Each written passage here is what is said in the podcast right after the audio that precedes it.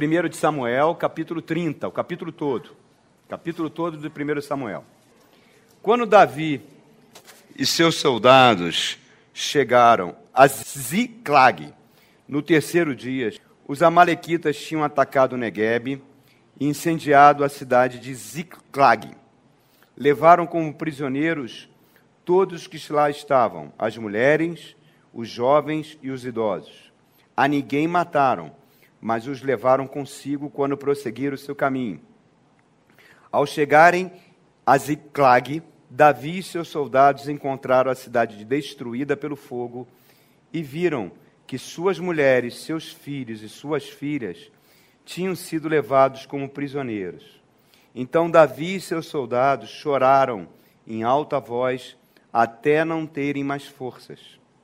As duas mulheres de Davi também tinham sido levadas, Ainoã de Jezreel e Abigail de Carmelo, a quem fora mulher de Nabal. Davi ficou profundamente angustiado, pois os homens falavam em apedrejá-lo. Todos estavam amargurados por causa de seus filhos e suas filhas. Davi, porém, fortaleceu-se no Senhor, o seu Deus. Então Davi disse ao sacerdote Abiatar, filho de Aimeleque: Traga-me o colete sacerdotal. Abiatar o trouxe a Davi e ele perguntou ao Senhor: Devo perseguir esse bando de invasores? Irei alcançá-los? E o Senhor respondeu: Persiga-os. É certo que você os alcançará e conseguirá libertar os prisioneiros. Davi e os seiscentos homens que estavam com ele foram ao ribeiro de Besor, onde ficaram alguns, pois duzentos deles estavam exaustos demais para atravessar o ribeiro. Todavia, Davi e quatrocentos homens continuaram a perseguição. Encontraram um egípcio no campo e o trouxeram a Davi. Deram-lhe água e comida, um pedaço de bolo de figos prensados e dois bolos de uvas passas. Ele comeu e recobrou as forças, pois tinha ficado três dias e três noites sem comer e sem beber.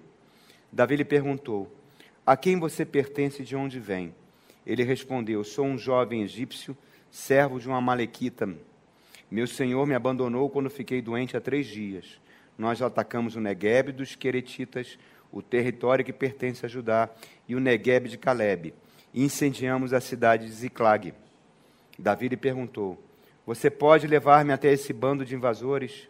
Ele respondeu: Jura diante de Deus que não me matarás, nem me entregarás nas mãos do meu senhor, e te levarei até eles.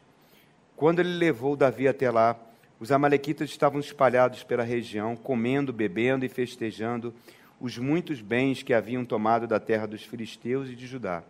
Davi os atacou no dia seguinte, desde o amanhecer até a tarde, e nenhum deles escapou, com exceção de quatrocentos jovens que montaram em camelos e fugiram. Davi recuperou tudo que os amalequitas tinham levado, incluindo suas duas mulheres. Nada faltou nem jovens, nem velhos, nem filhos, nem filhas, nem bens, nem qualquer outra coisa que fora levada. Davi recuperou tudo. E tomou também todos os rebanhos dos Amalequitas, e seus soldados os conduziram à frente dos outros animais, dizendo: Estes são os despojos de Davi. Então Davi foi até os duzentos homens que estavam exaustos demais para segui-lo e que tinham ficado no ribeiro de Besor. Eles saíram para receber Davi e os que estavam com ele. Ao se aproximar com seus soldados, Davi os saudou. Mas todos os elementos maus e vadios que tinham ido com Davi disseram: Uma vez que eles não saíram conosco, não repartiremos com eles os bens que recuperamos. No entanto, cada um poderá pegar sua mulher e seus filhos e partir. Davi respondeu: Não, meus irmãos, não façam isso com que o Senhor nos deu. Ele nos protegeu, entregou em nossas mãos os bandidos que vieram contra nós. Quem concordará com o que vocês estão dizendo? A parte de quem ficou com a bagagem será a mesma de quem foi à batalha. Todos receberão partes iguais. Davi fez disso um decreto e uma ordenança para Israel, desde aquele dia até hoje. Quando Davi chegou a Ziclag, enviou parte dos seus bens às autoridades de Judá, que eram seus amigos, dizendo: Eis um presente para vocês, tirado dos bens dos inimigos do Senhor. Amém? Vocês podem orar por mim, irmãos? Podem estender as suas mãos santas. para que o Senhor possa me usar como instrumento para abençoar a sua vida essa noite. Ore, ore mesmo. Transmita a sua unção para mim, por favor. Pai querido, em nome de Jesus Cristo, eu recebo a unção da sua igreja, mas eu clamo pela unção do Espírito Santo, Pai.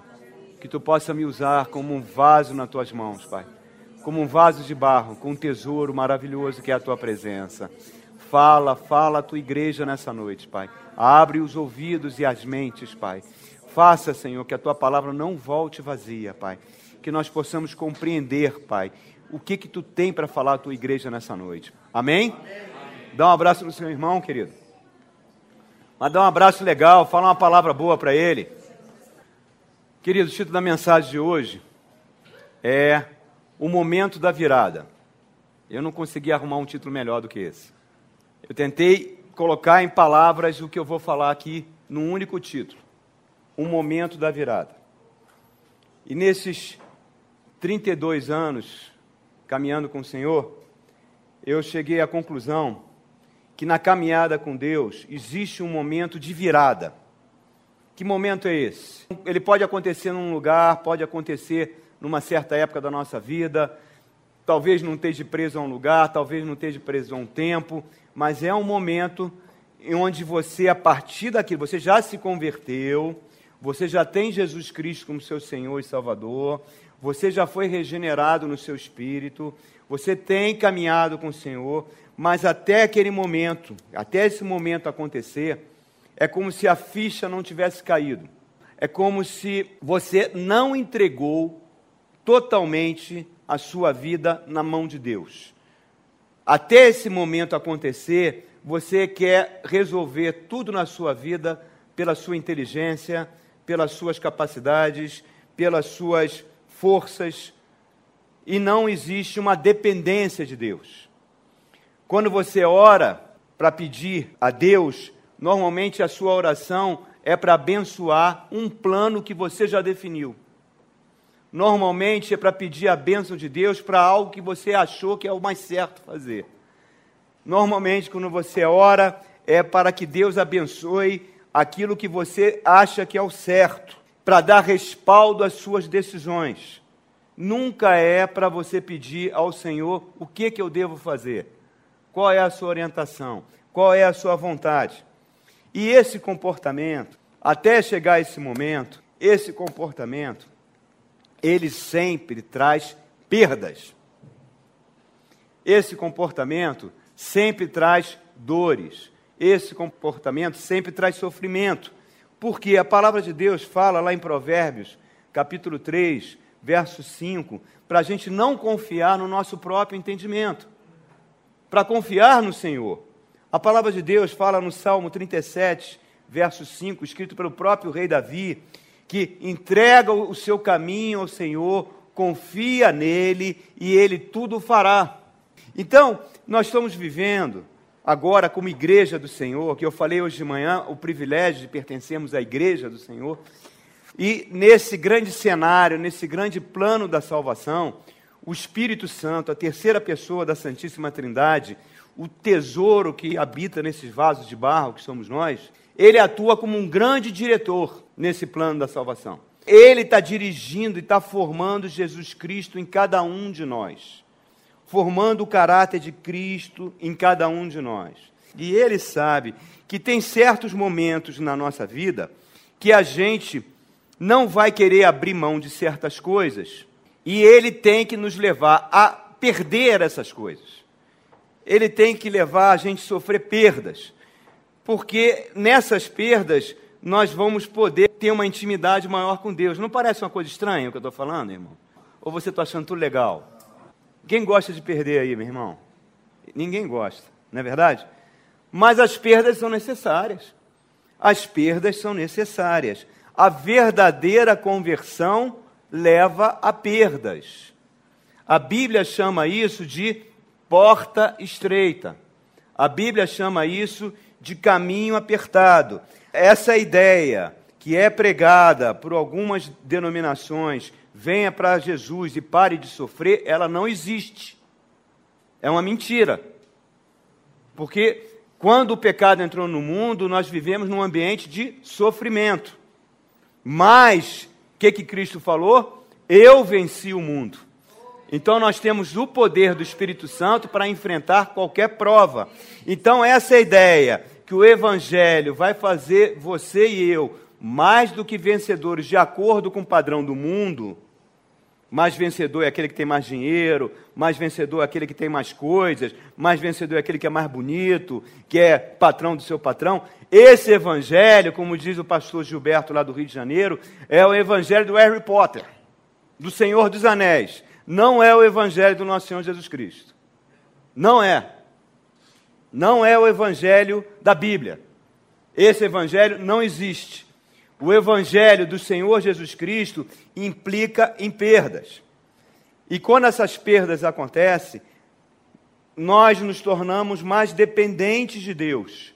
E quanto mais dependentes de Deus, nós nos aproximamos desse momento da virada das nossas vidas. E esse momento da virada implica em bênçãos. Aí sim, aquilo que o rei Davi escreveu no Salmo 30, versos 5 e 6, que o choro pode vir à noite, mas a alegria vem pela manhã, isso vai realmente acontecer nas nossas vidas. Davi experimentou isso aqui.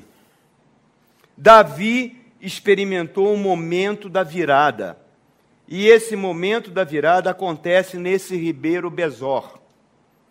Neste local, a vida de Davi mudou completamente. Ele vem de uma situação de derrota, ele vem de uma situação de dor, ele vem de uma situação de sofrimento, e a vida dele sofre uma mudança, porque sem perdas, se a gente não perder certas coisas que a gente dá valor, grandes chances dos sofrimentos continuarem, e grandes chances de a gente se afastar de Deus e comprometer o plano da salvação nas nossas vidas. Só que o Espírito Santo não permite isso.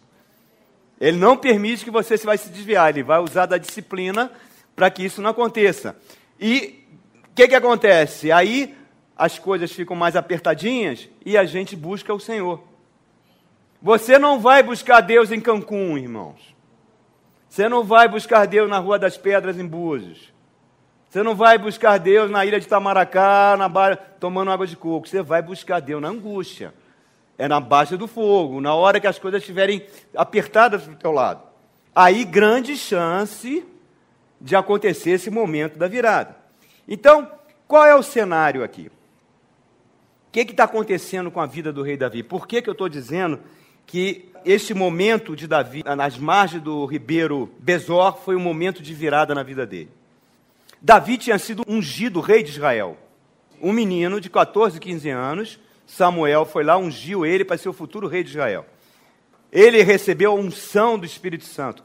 Então ele já tinha sido ungido para ser o rei de Israel. Ele enfrenta Golias, ele derrota Golias, grande vitória. E ele começa a ter muitas vitórias. E essas vitórias provocam a inveja do rei Saul. Saul começa a perseguir Davi que nem um louco, completamente demoniado, querendo matar Davi, acabar com a vida de Davi. Aí no capítulo 27, que a gente não leu, Davi toma uma decisão. Era ungido para ser rei de Israel. Ele toma uma decisão. O que, que ele faz? Saul vai me matar. Eu não tenho mais como fugir.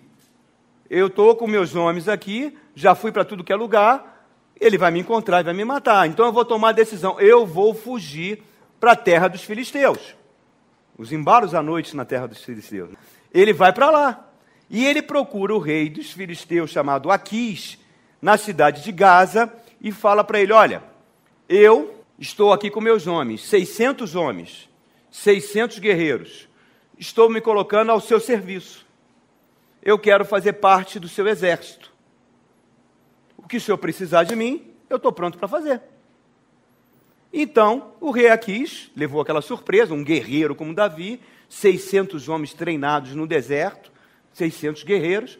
Ele falou: ótimo, Davi, então comece a destruir os inimigos, meus inimigos.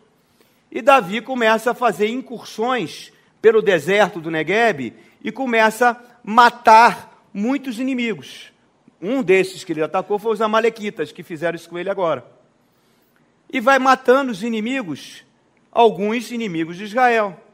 E quando ele volta, ele chega para o rei, aqui está Samuel 27, 1 Samuel 27, O rei Aquis, e aí, Davi, onde você foi? Ah, eu fui atrás dos teus inimigos, eu persegui, eu matei, eu fiz acontecer. E o rei está pensando o quê? Que ele está atacando Israel também.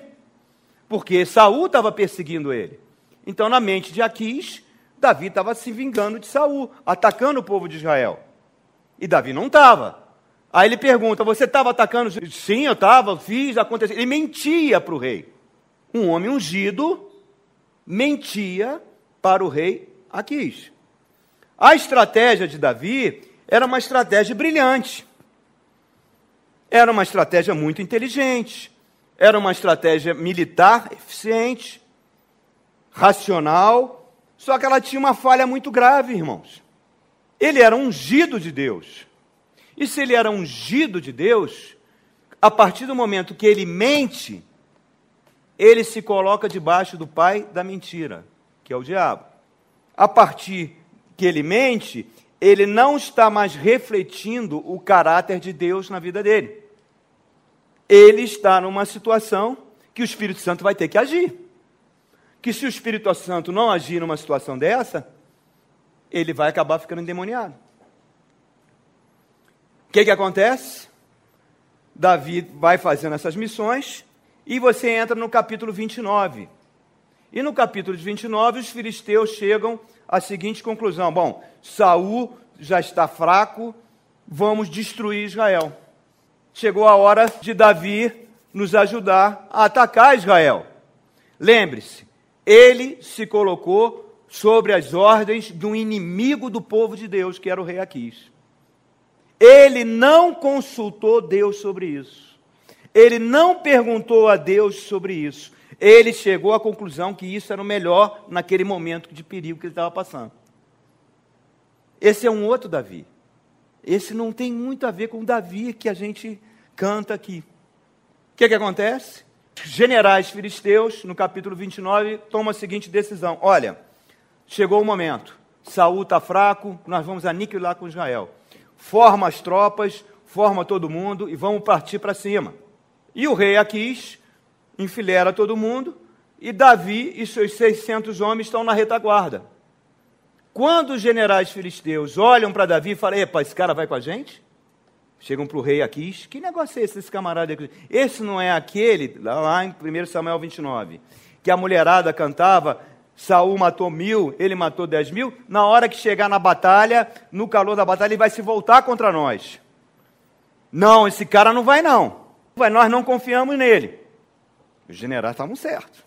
Aí o rei Aquis chama Davi e fala: Davi, olha só, está lá no capítulo 29, verso 8. Davi, para mim você é um anjo do Senhor. Você está fazendo tudo que eu estou pedindo.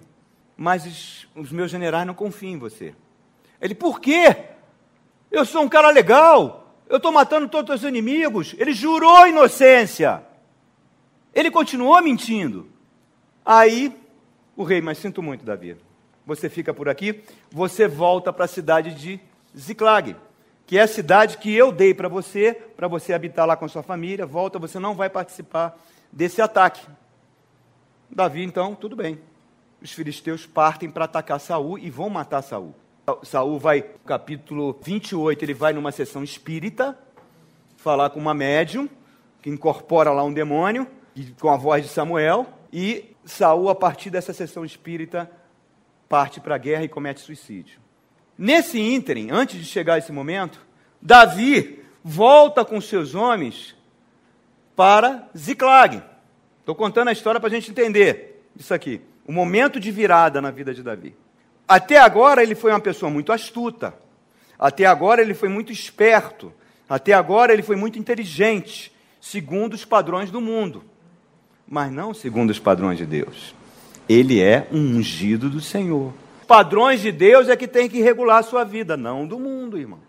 Então o que, que acontece? Apesar de ele ser ungido de Deus, e quem vai abrir a boca para falar do rei Davi? Ninguém. Apesar de ele ser ungido de Deus, o caráter dele ainda não é o caráter de uma pessoa ungida de Deus. O pecado gerou falhas de caráter nele e em nós. Nós temos as mesmas falhas de caráter que ele tem. Por isso que o Espírito Santo nos leva a ter perdas na vida, para que o caráter de Cristo seja formado em nós. E muitas vezes o Espírito Santo sacode a nossa árvore para que a gente sofra algumas perdas, porque muitas vezes nós estamos desobedecendo os mandamentos de Deus. E o que, que Paulo fala lá em Gálatas capítulo 6, verso 7? Que Deus não se deixa escarnecer. Aquilo que o homem plantar, ele vai colher. Então Davi está plantando, ele está dando uma desperta. Ele está, digamos assim, sendo muito astuto. E aí o que, que acontece? Chega para os 600 homens dele e falou: pessoal, nós não vamos para essa guerra com Israel, vamos voltar para Ziclag. Mas ele estava tão autoconfiante que ele era o ungido do Senhor, que ele era o protegido de Deus, que todas as batalhas que ele participava ele não perdia nenhuma, que ele não deixou nenhuma sentinela, nenhum guarda tomando conta da cidade de Ziclag. E quando chega em Ziclag, o que, que aconteceu? os amalequitas chegaram antes. Raptaram as mulheres dos seus soldados, raptaram os seus filhos, raptaram os idosos, incendiaram a cidade e levaram todo mundo. Quando Davi chega com seus homens em Ziclag, ele só vê o que? Destruição. Tudo destruído tudo destruído. Na sua autoconfiança, ele não avaliou o inimigo. E isso às vezes acontece com muito crente. A Bíblia fala que nós estamos numa guerra espiritual contra um inimigo invisível, contra um inimigo implacável, um inimigo que não dorme, não se cansa, porque é um espírito. E que esse inimigo só tem um objetivo: matar, roubar e destruir. E assim como Davi deixou a sua família desprotegida, nós muitas vezes deixamos as nossas famílias desprotegidas. Muitas vezes nós fazemos alianças, fazemos coisas que permitem que o inimigo entre para nos destruir. Nós não vestimos a armadura de Deus. Nesse mundo mal, você tem que estar vestido com a armadura de Deus, o cinturão da verdade. Nem sempre o que sai da nossa boca é verdadeiro.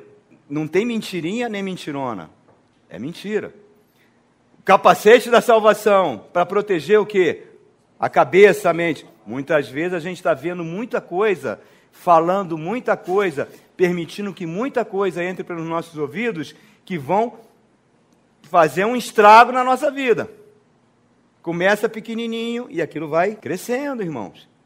Nós não usamos o escudo da fé para apagar os dardos do maligno não dependemos de Deus, queremos partir com a nossa própria força. Não usamos a espada do Espírito, que é a palavra de Deus. Não valorizamos a palavra de Deus. O dia do Senhor não é um dia tão importante assim. Domingo de manhã, que é o dia para você aprender a palavra, para você equipar, você tem mil prioridades na sua vida. Você faz mil coisas num domingo. Então a nossa armadura fica uma armadura meia chambrega, né, meu irmão? Para um inimigo que fica andando ao redor assim, querendo pegar uma oportunidade para entrar, muitas vezes nós permitimos que a Ziclag nossa fique aberta para os amalequitas. E os amalequitas vêm. E eles vieram aqui. A nossa carne abre muitas brechas para o diabo entrar. Eu amo a igreja, irmãos, eu amo a igreja. Igreja para mim é a arca de Noé. É um lugar de proteção, é um lugar de oração, é um lugar do culto ao Senhor, é um lugar que você tem que valorizar, é uma invenção de Deus, meu irmão. É o lugar da comunhão entre os irmãos, onde um vai orar pelo outro, onde você vai ouvir a palavra, onde você vai receber o suprimento espiritual para a semana. Então a gente precisa da igreja. Precisamos da igreja, precisamos da palavra. O que, que esses amalequitas tipificam? Eles tipificam demônios. Muitas vezes, amalequitas são coisas do mundo que são oferecidas para a gente, que a gente aceita, mas que Deus não queria que a gente aceitasse. Que Deus não queria que a gente fizesse. A nossa consciência, a nossa vozinha, o Espírito Santo fica falando lá dentro: não faz isso, não faz isso, porque isso vai desviar da palavra, vai desviar dos meus mandamentos. Mas a gente topa. E tudo que dá prazer e gostoso nem sempre é de Deus. E aí um dia os amalequitas chegam. E quando eles chegam, eles chegam para fazer destruição. Tudo isso acontece em Ziglag. E aí, nesse cenário de destruição, Davi chega com seus 600 homens, vê a cidade destruída, começa então uma gritaria, eles chorando, os soldados deles chorando, gritando, e aí, queridos, vai começar o momento da virada na vida de Davi, que eu espero que seja um momento de virada na sua vida e na minha vida. Primeira coisa que esse momento de virada nos ensina. Vamos ler de novo o verso 6 a primeira parte aí do capítulo 30, verso 6. Primeira parte do versículo. Fala assim: Davi ficou profundamente angustiado, pois os homens falavam em apedrejá-lo. Todos estavam amargurados por causa de seus filhos e suas filhas. Olha que cenário. A Ziclag da vida, o local do ataque dos Amalequitas, ela tem um poder de liberar o melhor ou o pior em nós. Aqui, infelizmente, liberou o pior. Se você vê a história no livro de Samuel, Davi pegou um bando de pessoas desgraçadas, devedoras, sem nenhuma autoestima, e transformou esses bando de pessoas que eram consideradas inúteis em Israel num dos exércitos mais eficientes, que não perdiam uma batalha. Davi ensinou esses homens no deserto, debaixo de perseguição, a buscar a Deus. Davi ensinou a compaixão a esses homens.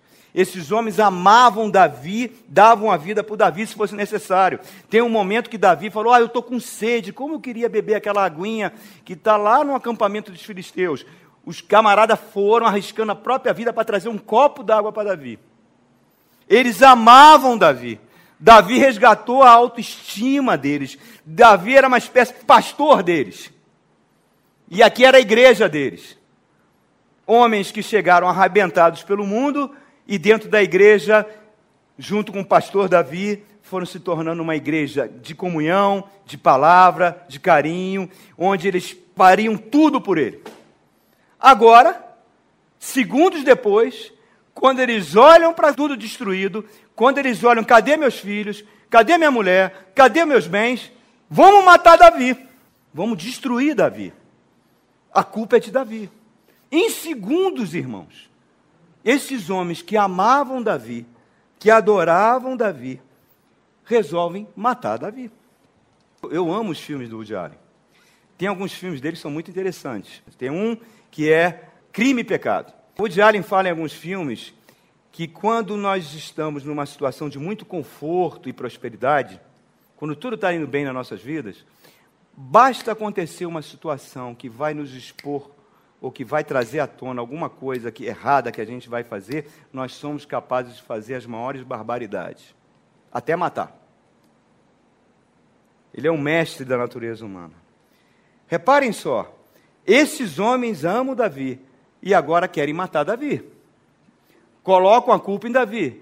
Olha como é que a formação de Jesus Cristo em nós é uma coisa muito lenta, irmãos. A gente dá dois passos para frente e um passo para trás. Na caminhada espiritual com Deus, a gente avança cinco passos. De repente acontece uma coisa na, com a gente, a gente recua três, quatro passos para trás. É vagaroso esse processo de formar Jesus em nós. Mas graças a Deus que Deus não desiste.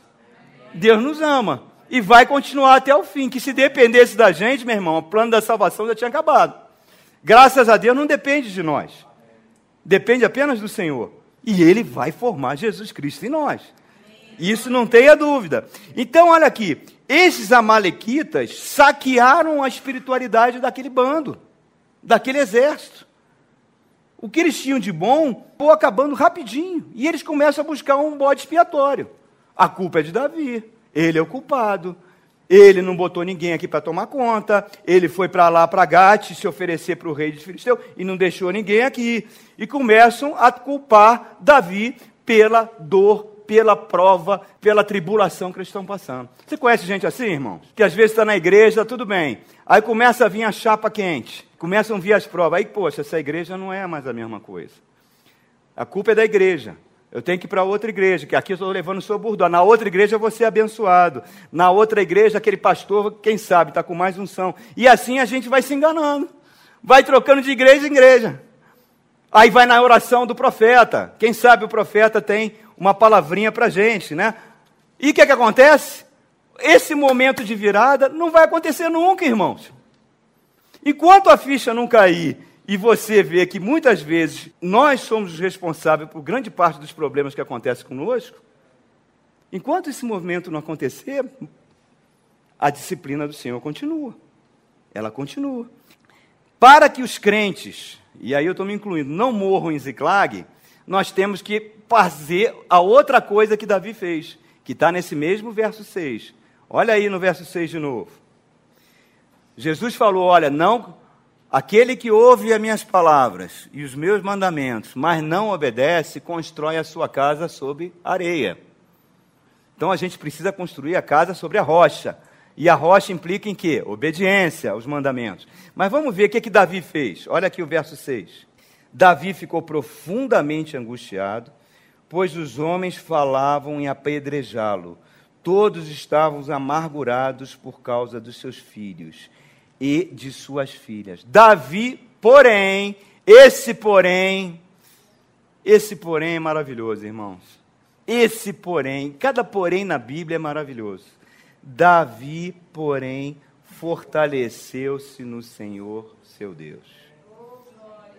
Então Davi disse ao sacerdote Abiatar, filho de Aimeleque: Traga-me o colete sacerdotal.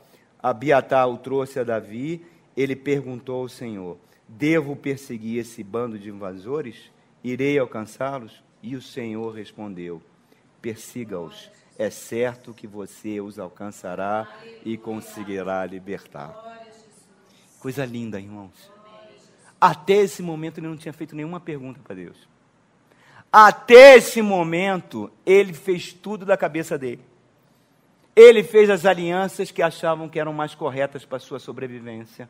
Ele fez aliança com os inimigos de Deus. Ele fez alianças com o mundo. E em momento algum ele parou pisou no freio e se voltou para Deus.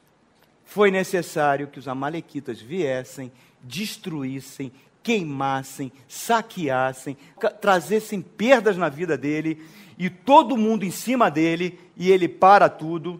Ele não toma mais decisão nenhuma. Ele pergunta a Deus: o que que eu faço?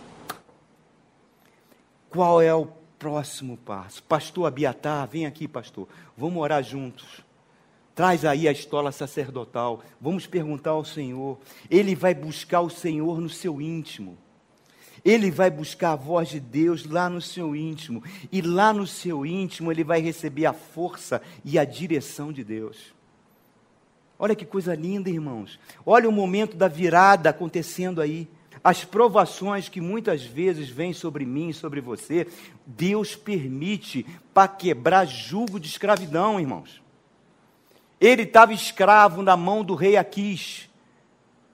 Ele estava na mão, comendo na mão de um rei ímpio, de um inimigo do povo de Deus, pensando na sua sobrevivência. Deus permitiu que ele passasse por toda essa prova, que a sua família fosse raptada, que tudo dele fosse queimado, para que ele pudesse voltar para Deus. O apóstolo Paulo fala, né? Quem nos separará do amor de Cristo? Será angústia, será tribulação, será perseguição, será fome, será nudez, porque essas coisas todas que eu falei aqui não nos afastam de Deus, nos aproximam de Deus. É na angústia, é na perseguição que você vai buscar o Senhor. Então o Senhor permitiu tudo isso. Ele se liberta do rei e ele passa a valorizar o que? A presença do Senhor, a comunhão do Senhor. Irmão, isso é lindo. Nós muitas vezes precisamos passar por coisas na vida para valorizar a igreja, valorizar os cultos, valorizar o dia do Senhor, valorizar a pregação. Muitas vezes o Espírito Santo permite que aconteçam coisas na nossa vida para que a gente dê o valor da invenção de Deus, que é a presença do Espírito Santo na igreja, na comunhão com os irmãos. Teve um casal, chegaram na igreja, o casal amigo trouxe eles numa situação extremamente difícil, extremamente difícil brigas horríveis, pensando em divorciar. Aí a irmã chegou para esse casal, falou: Pô, vamos lá no culto, vamos ouvir a palavra de Deus, venham para ouvir a palavra de Deus. Eles vieram, ficaram lá, ó, lá atrás. Sentaram os dois quietinhos no canto, não falaram com ninguém, mas a palavra não volta vazia. A palavra vai, vai falando. E eles vinham, pastor, eu sou um soldado da Polícia Militar de Goiás, eu estou ganhando muito pouco, minhas promoções não estão acontecendo, não estão sendo promovidos. E já passou, todo mundo já foi promovido, eu ainda continuo como soldado. Nosso casamento está difícil, está enfrentando dificuldades financeiras. Vamos clamar ao Senhor, vem, meu irmão, vamos clamar, Deus é bom. Daí ele foi sendo promovido. O casamento dos dois começou cada vez a entrar em harmonia. Por quê? Porque a palavra não volta vazia. Eles começaram a amar a palavra. E no último, incrível essas coisas estão acontecendo aqui, irmãos. No culto de ceia, aquela moça deu testemunho aqui. Já tinha havido o testemunho da a mãe do Henrique, que tentou durante dois anos fazer tratamento para ter filho. O filho não vinha. E num culto de ceia, ela segurando o copinho da ceia, ela pediu para ficar grávida. O Senhor engravidou ela e nasceu o Henrique. Aí depois a Aline anos fazendo tratamento, chegou aqui e deu testemunho. Está grávida, já está com cinco meses de gravidez. E ela falou também que foi no culto de ceia, fez a oração e ficou grávida. E essa irmã, que já estava desistindo, já estava pensando em adotar uma criança, fazendo os tratamentos cada vez mais barra pesada, que esses tratamentos são barra pesadas, no último, no, a três cultos de ceia, levantou o cálice e falou, Senhor, por favor, está grávida, minha irmã. Por quê? Porque a palavra de Deus não volta vazia. Esse é o Deus que nós servimos. E isso acontece no ambiente da igreja. Então, olha só, a partir daquele momento, Davi sai com Abiatar com um plano de Deus, com uma direção de Deus. Vamos conquistar tudo que eles roubaram da gente. Vou recuperar minha família. Se tenho algum filho drogado, eu vou recuperar minha família. Se tenho meu casamento está se acabando, eu vou recuperar minha família. Se eu estou desempregado, eu vou recuperar. E como é que eu recupero? De joelhos, meu irmão. Clamando a Deus. Não tem outra maneira. Então, o que, que acontece? Eles, esses 600 homens, partem para o deserto para perseguir os Amalequitas e começam fazendo uma marcha forçada de 25 quilômetros a pé. 25 quilômetros. Antigamente os homens não tinham barriga, né, meu irmão? Tudo forte, lançava a lança, a lança ficava encravada na parede. Os homens eram diferentes. Então eles partiam no deserto, naquela marcha forçada, para perseguir os amalequitas. É procurar uma agulha no palheiro. Porque no deserto não tem pontos de referência. Se você leu os sertões de Euclides da Cunha, você vai ver que um bando de jagunços, de canudos, conseguiu destruir três expedições do exército. É muito difícil. Se não tiver uma intervenção de Deus, se não tiver um milagre, não tem como avançar. E eles partem. E quando eles chegam no ribeiro de Besor, acontece algo incrível. E aí vai começar o momento da virada. Desses 600 homens que chegam, 400 estão prontos para o combate, mas 200 falam: não dá mais, Davi.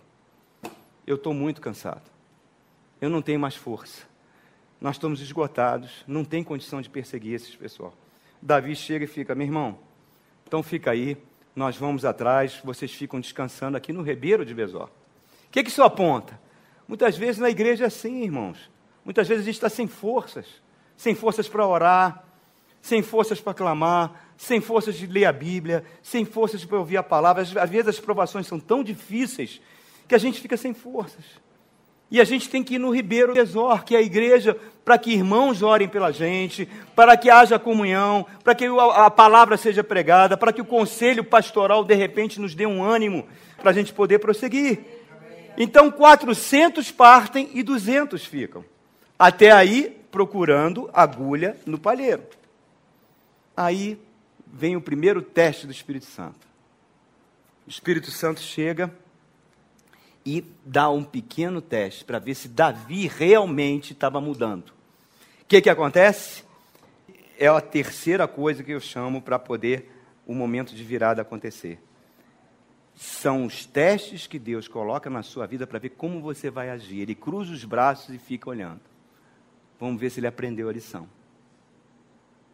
Vamos ver se ele vai agir na carne ou vai agir conforme meu filho Jesus Cristo agiria. Eles não tinham como encontrar aqueles amalequitas. É impossível no deserto a pé você encontrar os amalequitas. O que, que Deus manda? Manda um escravo egípcio passando fome e sede aparecer. E quando eles encontram aquele escravo que estava três dias sem comer, sem beber, Davi e aquele escravo, era escravo dos Amalequitas, participou do incêndio da aldeia, participou do sequestro das famílias. Aquele escravo chega perto de Davi, pede misericórdia e Davi age com misericórdia. Irmão, quem faria isso, irmãos? Quem faria, irmãos? Na hora que a gente está debaixo de luta, de provação, a gente só pensa no nosso problema. O problema dos outros é totalmente secundário. É o meu que vai importar. Como é que você, numa hora de dor, de sofrimento, vai olhar para um camarada que ajudou a atacar você? Que está três dias sem comer, três dias sem beber. Mas Davi experimentou de Deus misericórdia no deserto. Ele sabia que o Deus que servia era um Deus de misericórdia, de graça. Ele escreve o Salmo 36 baseado nisso. Foi debaixo de grande luta no deserto, de perseguição, Deus protegeu com sua mão amorosa. Então, o que Davi experimentou de Deus, esse escravo egípcio vai experimentar de Davi. A misericórdia. Davi alimenta ele. Davi dá água para ele. A palavra de Deus fala: se teu inimigo tem fome, dá-lhe de comer. Se o inimigo tem sede, dá-lhe de beber. Porque você vai amontoar brasas vivas sobre a sua cabeça. Amigo. Isso é um princípio espiritual. Isso é um princípio espiritual. Você tem que ser canal de Deus. Canal de Deus. Porque nosso Deus é um Deus generoso. É um Deus doador. A maior prova de generosidade de Deus é a cruz. Ele deu o seu próprio filho. E hoje nós estamos diante da ceia do Senhor, que é uma mesa de doação, de generosidade, irmãos. Você quer ser porta-retrato de Jesus? Passe a ser uma pessoa generosa. Passe a ser uma pessoa doadora. Não seja uma pessoa avarenta. Deus está te dando e você não bota a mão no bolso, você não apoia o reino de Deus, você não apoia a igreja, você é avaro. Não seja assim, irmãos. Seja uma pessoa generosa, doadora, seja um canal de bênçãos, para que a bênção do Senhor flua através de você. Primeira coisa que ele fez, ele alimentou aquele escravo, ele deu água para aquele escravo. Aquele escravo, olha, você não vai me matar? Não, Davi, não vou te matar. E esse escravo vai guiar o exército de Davi para os Amalequitas. Se não fosse ele, era impossível. E é assim que Deus age, meu irmão.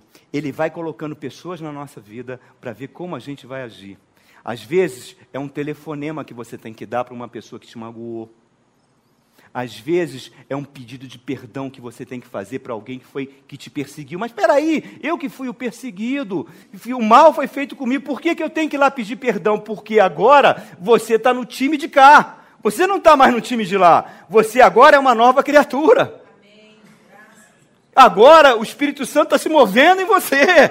Então, se ele está se movendo em você, você tem que agir como ele está te movendo. E aí implica você tocar a campainha, às vezes, de um vizinho. Ô, oh, meu irmão, me desculpe, por favor, porque eu fiz isso, porque eu fiz aquilo. Você vai amontoar brasas vivas na sua cabeça. Eu aprendi isso com minha mãe. Eu já contei essa história, mas de vez em quando eu conto, irmãos. Mas pastor, de novo aquela história. Mas eu vou contar. Né? A gente morava lá no conjunto na, na Penha, e, e às vezes faltava água. Lá no Rio faltava água, e às vezes ficava uma semana sem água. Era uma loucura. Imagina, né? Um apartamento uma semana sem água. Eu tinha 5, 6, 7 anos, minha mãe me obrigava a pegar uma lata d'água numas ruas lá próximo para ter o que cozinhar. E chegou naquele período, aconteceu um problema também, aquelas ruas mais próximas também não tinham água. E ela tinha uma vizinha que morava em cima, e a minha mãe sempre foi muito católica, muito cristã, ia muito à igreja. Naquela época não tinha crente, né? As Bíblias eram raros mas ela não tinha nenhuma estátua lá em casa, e ela ensinava a Bíblia para a gente, e era uma pessoa cristã. Ela tinha 52 anos nessa época. E essa vizinha de cima tinha ódio da minha mãe, porque minha mãe chegou para ela e não permitiu que ela transformasse o quarto dela em de encontro de casais. E ela passou a odiar, ela gritava, ela xingava minha mãe, minha mãe não falava nada. Aí um dia, minha mãe pegou todo o gelo que tinha na geladeira, derreteu numa chaleira, botou numa, numa panela e falou: Wagner, vai lá na casa da dona Celeste, toca a campainha e diz que eu estou dando essa água para ela. E não tinha água em casa, irmãos. E eu me lembro que eu subia, aquela de morrendo de medo, que ela tinha dois filhos que eram barra pesadíssima, que sempre me batiam. Sempre, o prazer deles era me bater. Aí quando eu toquei a campainha, abri, entreguei a latinha d'água, minha mãe mandou entregar para a senhora. A mulher desmanchou, meu irmão. Sabe, sabe o que é desmanchar? Ela teve uma crise de choro brasas vivas sobre sua cabeça. E ela nunca mais esqueceu. Eu já estava na marinha, já era cadete, sempre que eu vinha, às vezes visitar meu pai, ela me encontrava com choro contando isso. Por quê? Porque isso faz parte da natureza de Deus. Você não quer ser parecido com Jesus? Então você tem que ser generoso, tem que ser doador. Se você tem, é porque Deus teve misericórdia de você, meu irmão. Certa feita perguntaram para o pastor Ariovaldo Ramos, falaram para ele assim: Pastor Ari, tem igreja de rico, não tem? Ele falou: Não, só tem igreja de pobre. Ah, pastor, para com isso, tem tanto cara ricão, com carrão na porta, BMW, como é que você vai dizer que não tem igreja? Não, não tem igreja de rico, não. Por que não, pastor? Não. Porque se ele se converteu realmente, a riqueza não é mais dele, é do Senhor e o Senhor vai usar como que Ele quer. Então na igreja só tem pobre. Porque tudo não pertence mais à pessoa. Se é igreja, é igreja, faz parte da igreja. Não é assinar carteirinha. Realmente nasceu de novo, então o dinheiro não pertence mais a ele, pertence ao Senhor e ele vai usar como ele quiser. Então na igreja do Senhor só tem pessoas pobres e dependentes. Quem é? Poucos, né? Perguntar de novo, vou te dar uma chance, meu irmão. Quem é pobre e dependente do Senhor? Amém. Glória a Deus. Agora olha só, queridos. Davi chega, encontra o arraial dos Amalequitas e faz uma grande matança.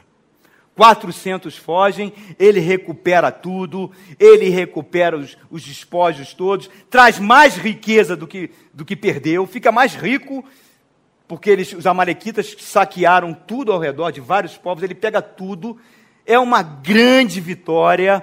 Os homens de Davi, está aí no, no, verso 20, no capítulo 30, falam em hebraico, Zé Shalal Davi, Zé Shalal Davi, que significa estes são os despojos de Davi. Gritando, vibrando, deu tudo certo. Mas para o Espírito Santo não deu certo ainda. Tem a segunda prova. Então, meu querido, quando você receber a vitória, cuidado que vão vir mais provas. Vamos ver se essa vitória não vai te desviar. Tudo deu certo. Eles voltam para o ribeiro de Besó, trazendo suas famílias, ninguém morreu, ninguém sofreu nada. Aí chega a quarta coisa para acontecer o um momento de virada. Qual é? Quando os 400 chegam e encontram aqueles 200 que ficaram descansando, que não participaram da batalha que não participaram da guerra. E quando eles chegam com aquele monte de riqueza na mão, eles falam: Olha, eu trouxe a sua mulher, eu trouxe os seus filhos, você pode beijar e está de bom tamanho, viu, meu amigo? Que isso aqui você não vai ter direito, não. Você não participou da guerra. Você não lutou com a gente. Entendeu? Agora isso é nosso. Agora não é, você não vão ter direito a nenhuma ovelhinha sequer. E todo mundo foi pressionado a vir. Aos olhos humanos, não parece uma coisa relativamente justa? Sim ou não? Sim, os caras não participaram, ficaram lá no ribeiro descansando, os outros arriscaram a vida, lutaram contra os amalequitas, voltaram com despojos. Então, olha, está aqui, está aqui sua mulher, seu filho, está bom, acabou, morreu aí, agora aqui você não toca. Você não participou disso, não fez nada disso. E Davi novamente a gente viu que ele estava mudado. Davi vai passar nesse teste. Davi intervém.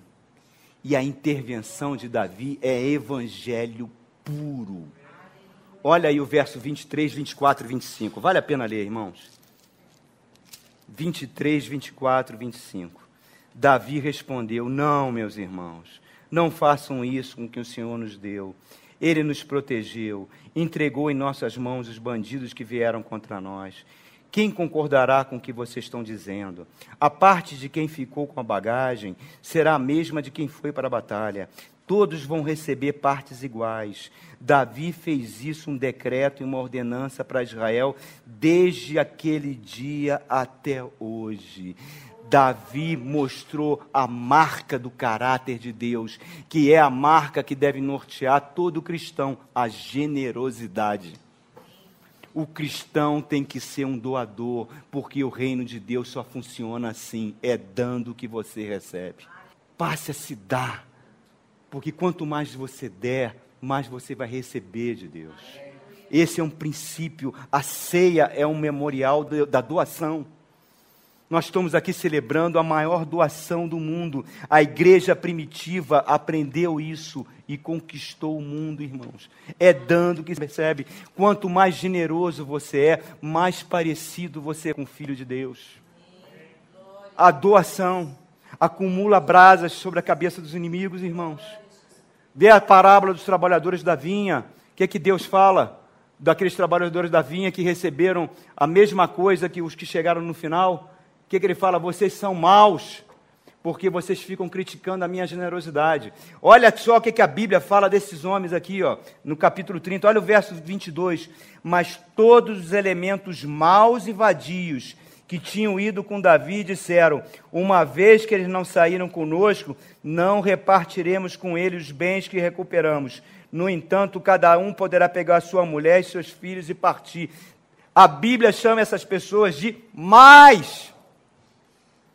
Quando você não é generoso com Deus, Deus te chama de servo mau. A generosidade faz parte, irmão, porque para Deus todos têm valor.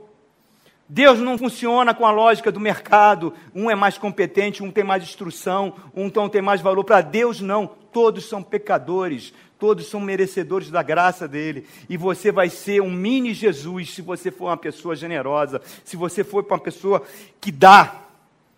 Davi era conhecido como um valente, como um guerreiro, como um poeta, escreveu os salmos mais lindos, mais lindos.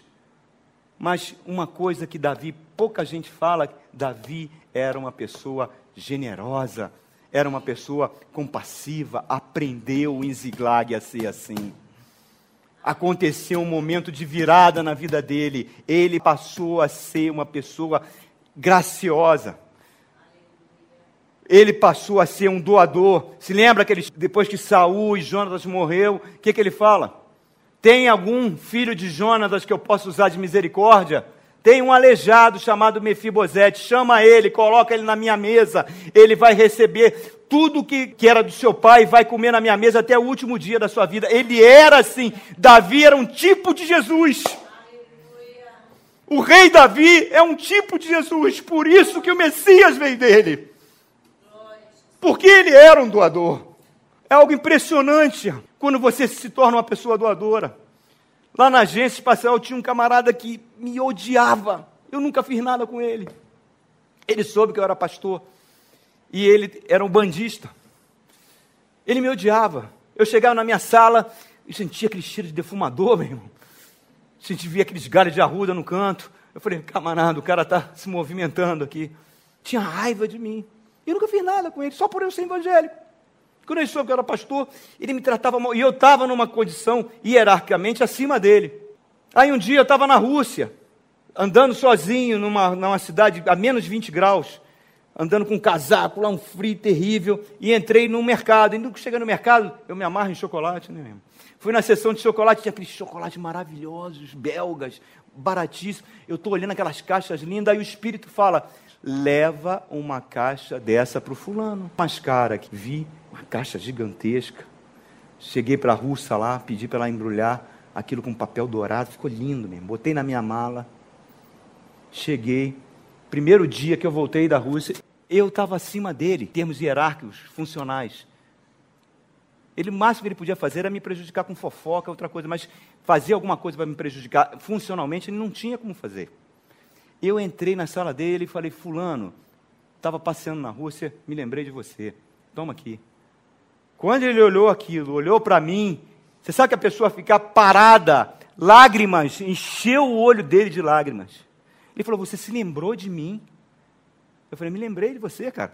Na Rússia, lá passeando, você se lembrou de mim? Eu falei, foi, daí um presente, cara. Pô. Aí ele recebeu, ele se tornou o maior aliado que eu tinha. É isso que Davi fez. Davi, olha só, quando Davi chegou a Ziklag, verso 26, enviou parte dos bens à autoridade de Judá, que eram seus amigos, dizendo: Eis um presente para vocês, tirado dos bens dos inimigos do Senhor.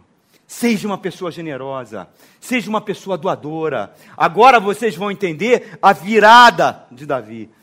Cada ato de amor que você faz, você está espalhando o Evangelho.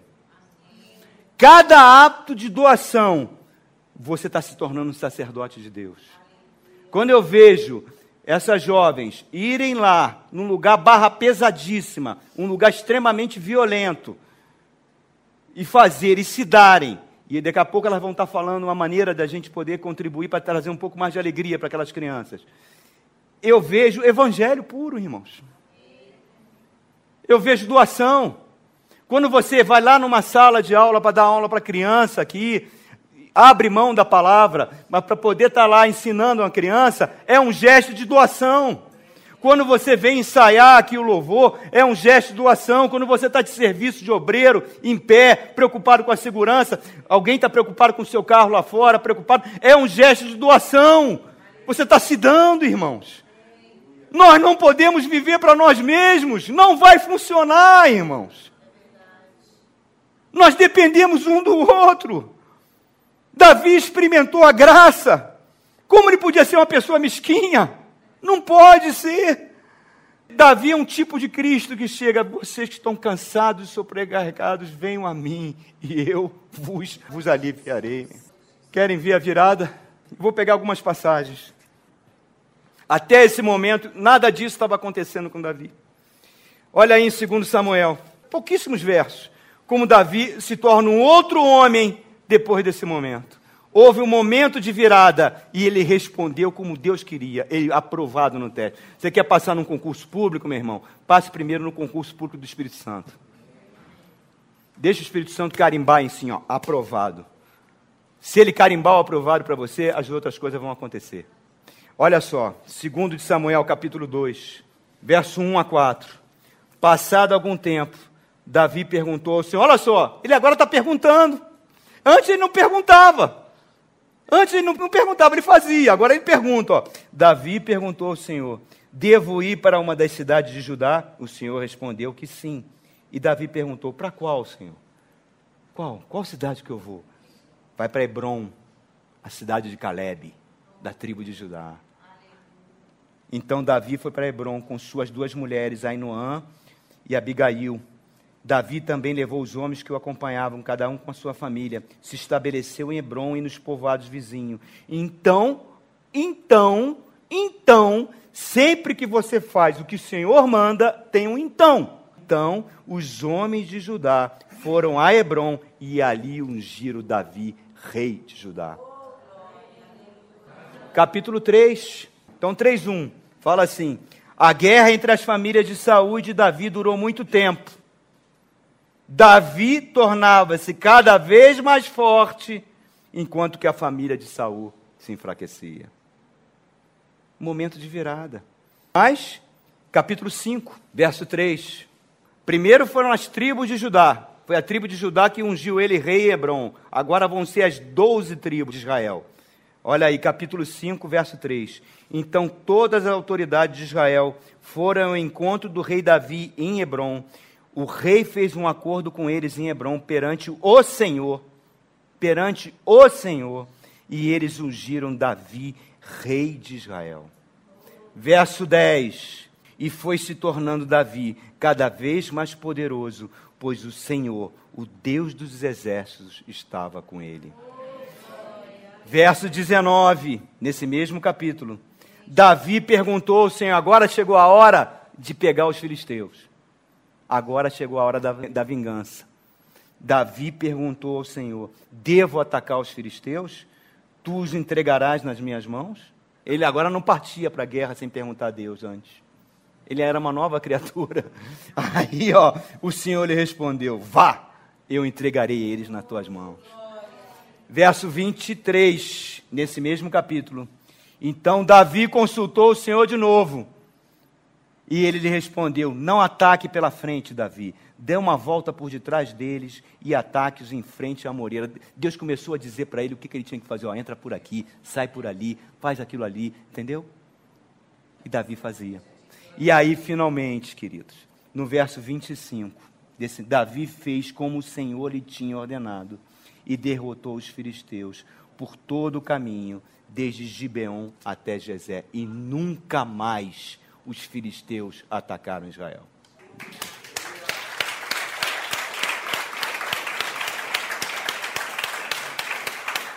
Um recadinho do Espírito Santo para vocês. O Espírito Santo quer fazer momentos de viradas na vida de muitas pessoas aqui. O Espírito Santo está querendo que vocês percam algumas coisas. Algumas coisas que talvez ele não tenha dado para você e você tomou posse. O Espírito Santo está querendo que você deixe de ser tão egoísta. Está querendo que você deixe de ser tão avarento.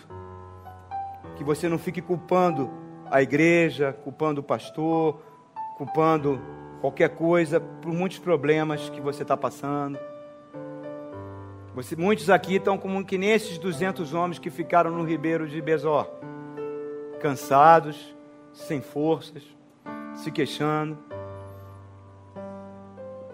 misturado entre os filisteus, indo aos embalos de sábado à noite na terra dos filisteus, fazendo aliança com os filisteus, fazendo aliança com o rei Aquis, e os amalequitas estão chegando perto.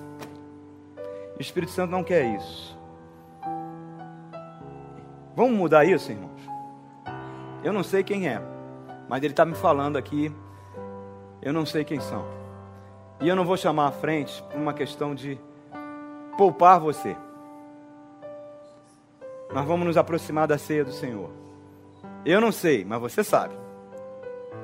Você sabe. Então eu queria pedir aos irmãos humildemente, antes da gente se aproximar da ceia, que a gente fizesse uma pequena reflexão. Se essa palavra que foi pregada hoje tem alguma coisa a ver com a sua vida. Talvez você queira ser um rei Davi. Você não quer ficar no ribeiro de Besor, impotente, cansado, sem forças.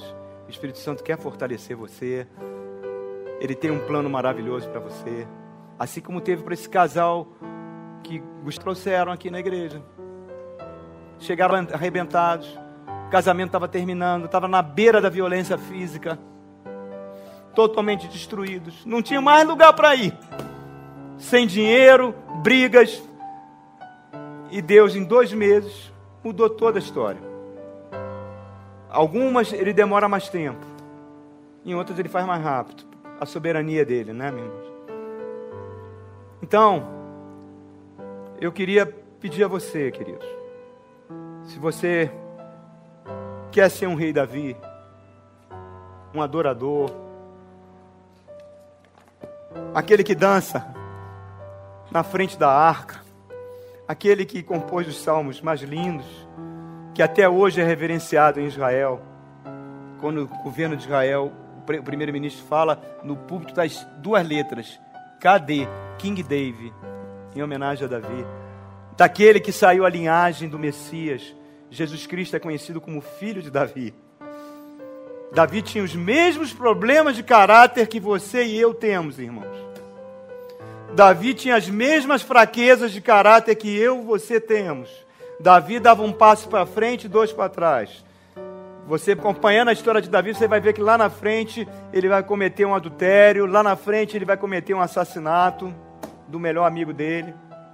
Isso prova que nós não somos melhores do que ninguém. Que nós precisamos e carecemos da graça de Deus. E se a graça de Deus não entrar na nossa vida, se o Espírito Santo não tiver liberdade, se a gente não der essa liberdade para Ele, Ele vai ter que sacudir a nossa árvore. E aí os amalequitas podem vir e fazer alguns saques. E Deus vai permitir. Mas se a gente frear isso antes do tempo, se a gente se ajoelhar, clamar ao Senhor misericórdia, buscar a presença do Senhor, valorizar a palavra, valorizar o culto, valorizar a presença de Deus, valorizar a comunhão, valorizar a igreja, muitas coisas podem mudar na nossa vida. Então, eu queria pedir para vocês, irmãos, antes da gente chegar na, agora à ceia, que a gente se ajoelhasse. Se você não quiser, pode ficar sentado. Que você se ajoelhasse. Estou falando aqui como um irmão mais velho. Não sou melhor do que vocês, irmãos. Que vocês gastassem um tempinho com Deus, falando com o Senhor, pedindo perdão, pedindo para o Espírito Santo trazer à memória aquilo que precisa ser consertado na sua vida. O que, que você precisa perder para que possa receber de bênção na sua vida? Vamos orar, irmão. Nos aproximar agora da mesa. Qual é a definição de um adorador? Jesus disse que o Pai busca adoradores que o adorem em espírito e verdade. Um adorador não é aquele que só louva, que só canta. O louvor é a coisa mais linda que tem. Deus se move nos louvores. Mas adoração é um estilo de vida. Adoração é aquele que obedece os mandamentos do Senhor, que constrói a sua casa sobre a rocha. Esse é o verdadeiro adorador. Deus procura, Deus está com uma lanterna procurando. Que a gente possa fazer que nem Isaías, Senhor. Eis-me aqui. Eu falei hoje de manhã que a Bíblia não se preocupa com política, não se preocupa com sistemas de governo, a Bíblia só se preocupa com a relação do homem com Deus. E a Bíblia afirma que a vida que a gente leva aqui nesse mundo é uma vida secundária, de importância secundária, porque nós estamos aqui de passagem. Somos peregrinos. A nossa pátria não é aqui. Nós estamos aqui apenas para refletir a glória de Deus. Está se aproximando o dia da Páscoa, o dia mais importante do universo, quando Jesus Cristo saiu daquele túmulo de Arimaté com um corpo de glória. Aquele foi o momento mais importante do universo. Nunca haverá um momento igual aquele. Em toda a história do mundo, do universo. E nunca mais se repetirá um momento igual aquele. Porque ali a morte foi vencida. Algumas pessoas queridas, nossas, já partiram. Mas Jesus Cristo falou que Deus é Deus de Abraão, Deus de Isaac e Deus de Jacó, porque para ele todos vivem. Deus não é Deus de mortos. E nós vamos nos encontrar com eles num grande banquete, numa mesa linda. Quantos santos? Hoje, hoje, lá na Nigéria, uma igreja foi atacada. Os muçulmanos metralharam crianças, mulheres dentro da igreja. Continuam matando cristãos pelo mundo. E nós, graças a Deus, temos toda a liberdade para cultuar o Senhor. Mas aquelas pessoas, mesmo com perigo de vida, a igreja estava cheia. O apóstolo Paulo fala que na noite que Jesus Cristo foi entregue, ele pegou o pão, levantou os céus e deu graças. Partiu o pão e distribuiu para os seus discípulos e falou: Este é o meu corpo que será quebrado por vós, por amor a vós. Pai querido, em nome de Jesus Cristo, que nessa noite sagrada, nessa noite santa, nessa noite de concerto diante de Ti, Senhor, que ao comermos desse pão, Pai querido, que nós possamos receber vida em nossos corpos. O apóstolo Paulo fala que mesmo que no homem exterior se corrompa, o homem interior se renova de dia a dia. Davi foi buscar forças no seu homem interior. Davi foi buscar força na sua base, que é Deus. Davi mergulhou no seu interior para buscar a voz de Deus, Senhor. Que hoje a tua igreja possa ouvir cada vez mais a tua voz, Senhor. Que possa cada vez mais buscar em ti, Senhor. Que aconteça um, um momento de virada na vida de cada irmão aqui, Pai querido. Senhor, que ao comer desse pão, Pai, se tiver alguma doença no nosso meio, que haja cura. Se tiver alguma limitação que esteja impedindo, alguma coisa que esteja bloqueando a sua vida, a sua bênção na vida de qualquer irmão, que ela seja quebrada no nome de Jesus, Pai. Muito obrigado, Senhor, por esse pão que simboliza o teu corpo. Em nome de Jesus. Amém. Cristo levou sobre si as nossas dores. Esse louvor é lindo. Esse louvor baseia-se em Isaías sobre 53. si as nossas transgressões. Glória a Jesus. Glória a Jesus. Castigo que nos traz a, traz a paz estava sobre ele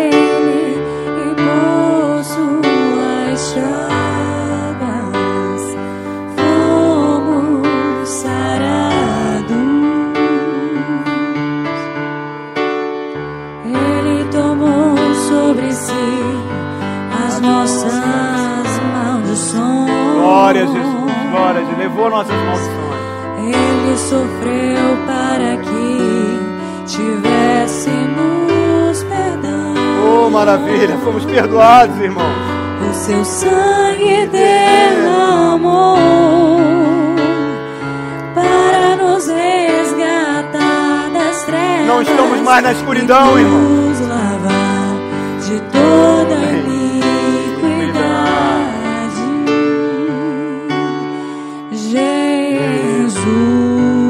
pão da vida. Pão da vida. Jesus. Luz do mundo. É a luz do mundo, irmão. Assim como você é a luz do mundo. Príncipe da paz,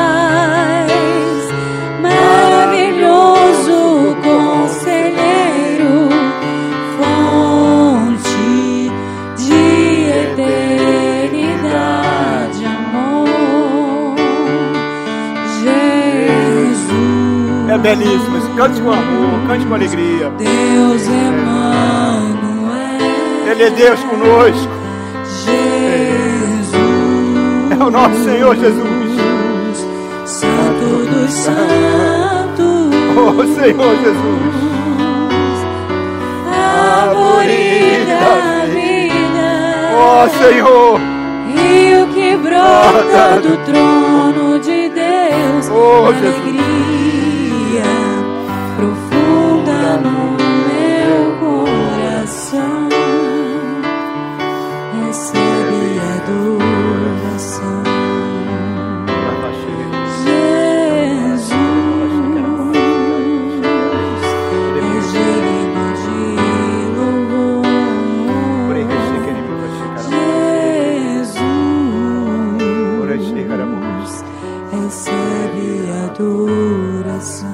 presença do Espírito Santo está muito forte aqui.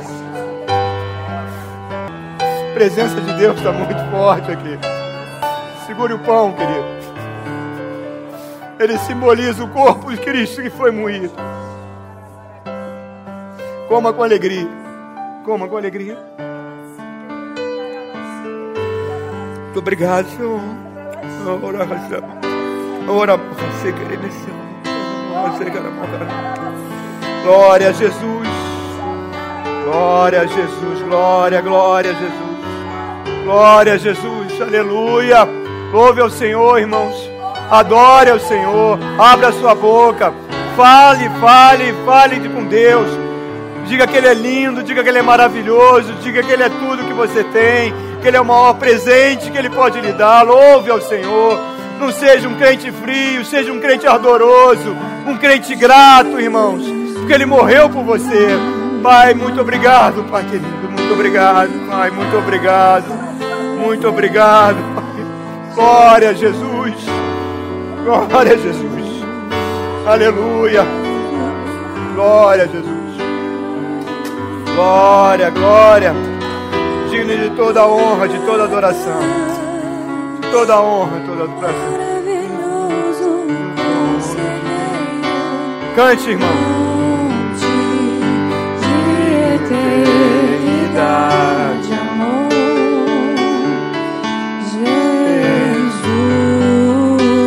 Louvor cantava na primeira igreja que eu me Deus converti. Emmanuel. Na hora da ceia, eu sempre cantava ele. Levante as tuas mãos, irmão. Adore o Senhor. Adore o Senhor. Ele está aqui.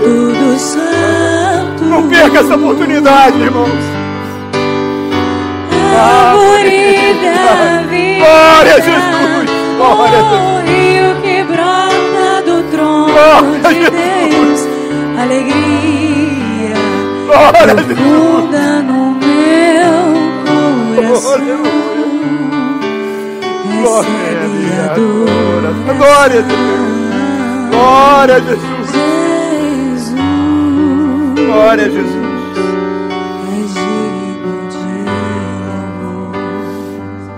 Glória a Jesus. Onde eu estava no rádio, eu ouvi, ouvindo uma música, a Ivete Sangalo estava cantando uma música que se eu não te amasse tanto assim, vocês conhecem? Já ouviram? Eu não teria meus sonhos, eu viveria na escuridão. A gente pode transferir isso. Se Jesus não nos amasse tanto assim, a gente continuaria na escuridão. Ele nos amou, irmãos. Pai querido, esse suco de uva, suco da videira, simboliza o teu sangue que foi derramado. Teu sangue que foi derramado, Senhor. Agora nós fomos reconciliados contigo, Senhor. Que privilégio. A Bíblia diz que agora nós somos herdeiros de Deus, co-herdeiros com Cristo. Que todos aqueles que são guiados pelo Espírito Santo de Deus são filhos de Deus. Tem coisa melhor do que essa, Senhor. A Bíblia diz que nós somos ungidos do Senhor, que nós somos sacerdotes do Senhor. Oh, Pai, visita cada alma aqui, Pai. Enche com tua graça, com a tua presença. Que ao tomarmos, Pai, desse suco de uva, Pai querido, que a tua vida possa se manifestar em nós, Senhor. Muito obrigado por esse privilégio, Pai. Por esse sangue precioso. Tu nos comprou para ti um preço que nós não teríamos como pagar. Tu matou o seu filho. Tu deu o seu filho. Único e exclusivamente para nos resgatar. Para vivermos em novidade de vida. Que a gente possa ser como o rei Davi. Em adoração.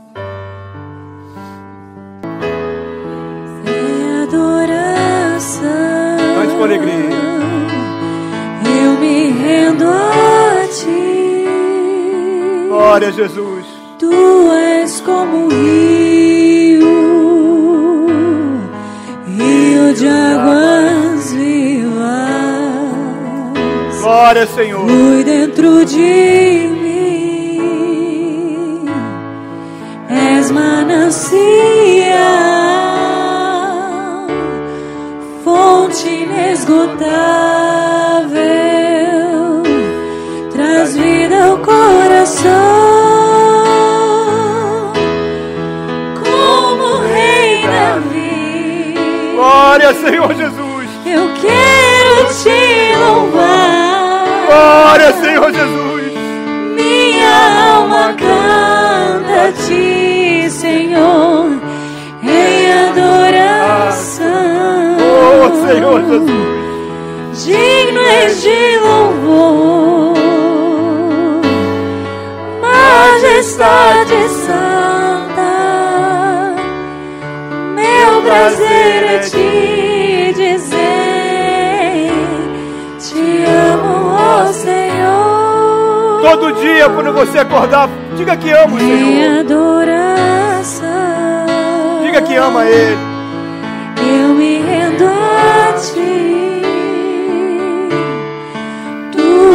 como rio,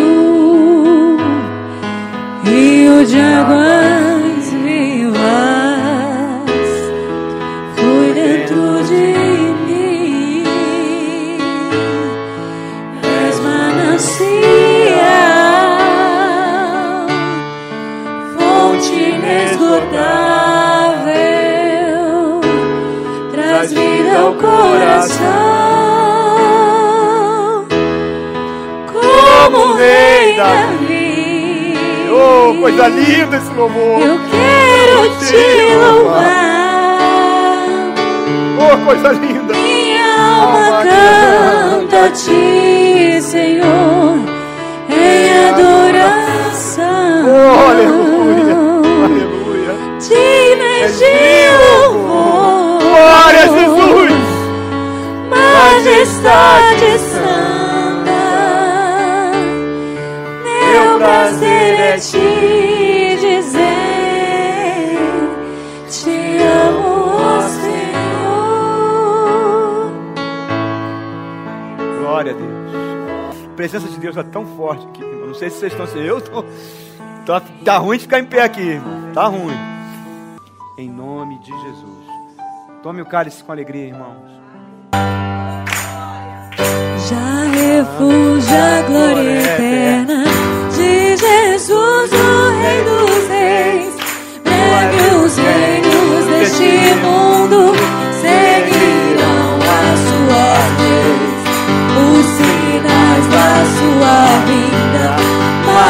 se mostram cada vez.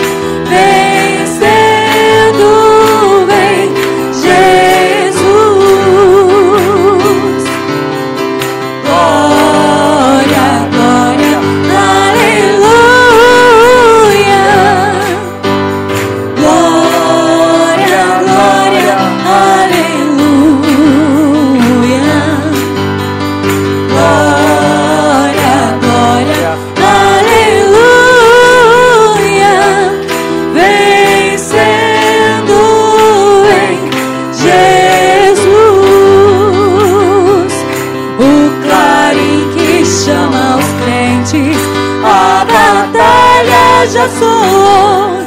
Cristo à frente do seu povo, multidões já conquistou. O inimigo em retirada, seu furor patenteou.